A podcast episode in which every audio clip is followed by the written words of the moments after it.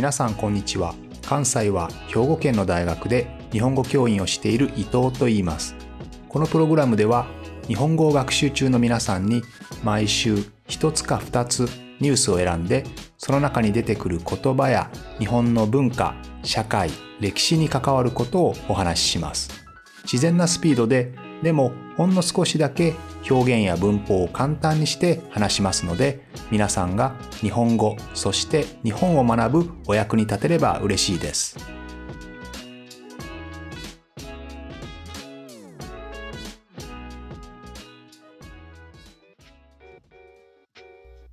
皆さんこんにちは。今週は先週の続きで日本の航空業界、えー、飛行機の業界ですね。そのお話の続きをしたいと思います、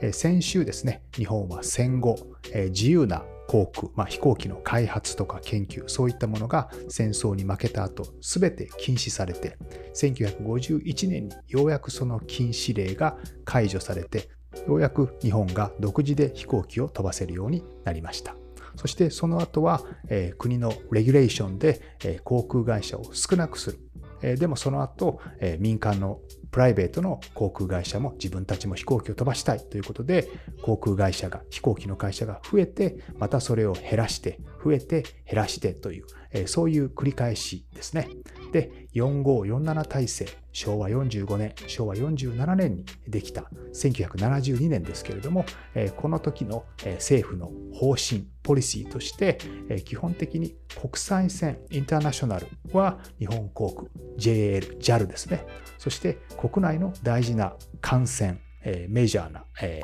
道ですね。そういった線は日本航空と全日空 ANA ですね。なので JAL と ANA で飛ばすという、まあ、こういう4547体制ができましたよというお話をしました。しかしその後、1978年にアメリカで規制緩和、ディレギュレーションですね、まあ、航空に関する航空法を緩めようということで、どんどん自由化を進めるという、こういう流れが出てきました。民間の会社にどんどん航空業界に入ってきてもらってそして政府の航空会社への保護、えー、まあプロテクションですねそれをどんどん減らしてみんなに競争させようとで競争させると当然運賃がね、フィーが下がりますよね。料金が下がって、そしてサービスが良くなる。ね、自分たちの会社に、えー、お客さんに乗ってほしいので、どんどんサービス良くして値段を下げると。まあ、そういったことが起こるわけですね。そのような状況から日本の中でももっともっと自由化をしてほしい、ディレギュレーションしてほしいと、そういう声が上がりますね。さらにですね、日本で国際線を飛ばすのは、その当時は JAL だけ、JAL だけだったんですけれども、そうするとですね、国際線っていうのは基本的には他の国からも飛行機が来るし、自分たちも飛行機を飛ばすわけですよね。でそうすると、他の国からいろんな会社の、えー、飛行機が飛んできたときに、空港の中にですね、日本に国際線を飛ばすのが JAL しかない場合ですね、自分たちが使える枠ですね、空港というのはスペースが限られていますので、どれだけの飛行機が入ってこられるか、どれだけの飛行機が飛び立てるかという、そういうスロット、枠が決まっているわけですけれど、日本国内に一つしか国際線を飛ばす会社がないとですね、それで損をしますよね。日本にいろんな観光客がやってきて、日本からいろんな観光客が飛んでいくのに、自分たちは JAL の枠しか持っていないので、一つしか枠がない。そうすると日本に全然お金が入ってこないですよね。まあ、こういったこともあってですね、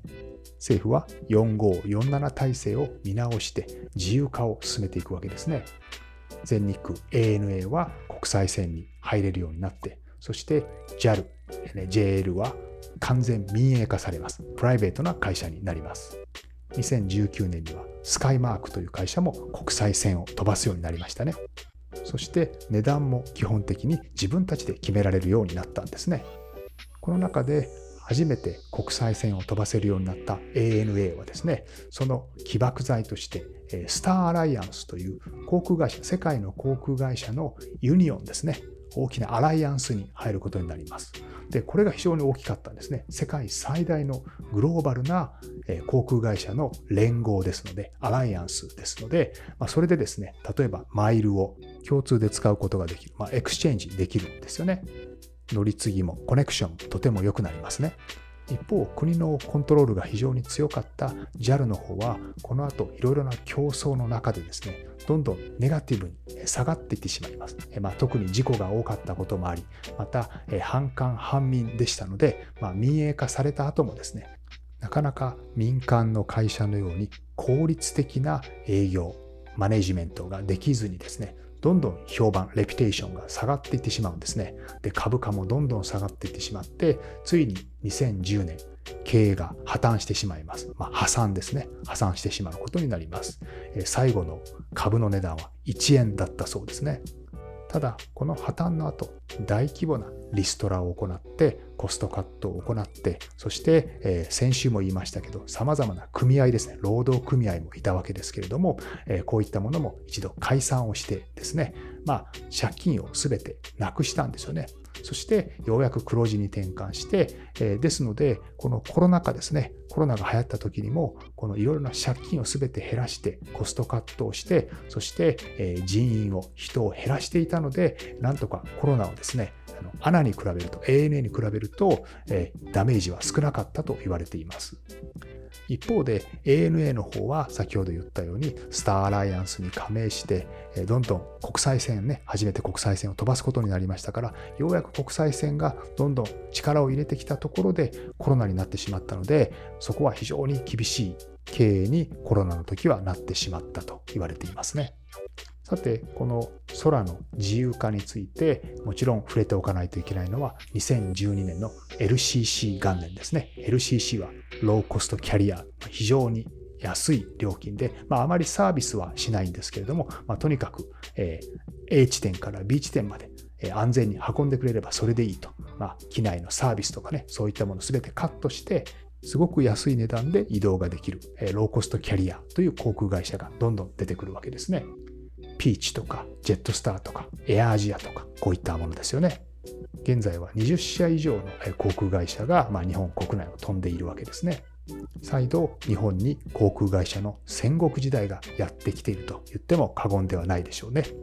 ところで日本は戦後ですね約7年間、えー、完全に飛行機の研究とか生産を禁止されてしまいましたので、その間にですね、自分たちでこうジェットエンジンを作るような、飛行機を作るような技術というものに大きく遅れを取ってしまって、今現在日本で行われているのほとんどがライセンス生産。ライセンス生産というのはですね、え、基本的には設計みたいなものは全て他の国、他の会社がやっていて、そのライセンスをもらって、その通りに作るという。えー、まあ、だから自分たちで作るんじゃないですね。自分たちで作り方を教えてもらって、それで作るという、まあそういうライセンスイセンス生産しかできていないわけなんですけれども、まあ、今後ですね、日本が自分たちでゼロから何かを作っていくということに少しずつ向かっていくんだろうと思いますね。なかなかその試みはうまくいっていないのが現状ですけれども、まあ、でも実際ですね、飛行機の生産というのは、例えば現在ですね、欧米、ヨーロッパとかアメリカの会社の下請けとしてですね、日本の航空機というのは、例えばボーイングの787だと35%は日本企業が作ってるんですよね。あるいは777、ね、この機体でも日本企業が約20%ぐらい日本が作っていたりするわけですよね。ただ残念ながらこういった機体の構造以外のですねエンジンとか電子システム、まあ一番コントロールするところですねこういったところは日本の企業ではまだ作っていないのでここを今後自分たちで作っていけるかどうかっていうところが大きな課題だと思いますぜひ日本の航空会社が自分たちで作った飛行機を、まあ、世界にあるいは国内にたくさん飛ばしてくれるような時代が来たらいいですよね。ということで、今週も航空業界のお話でした。また来週も聞いてくれると嬉しいです。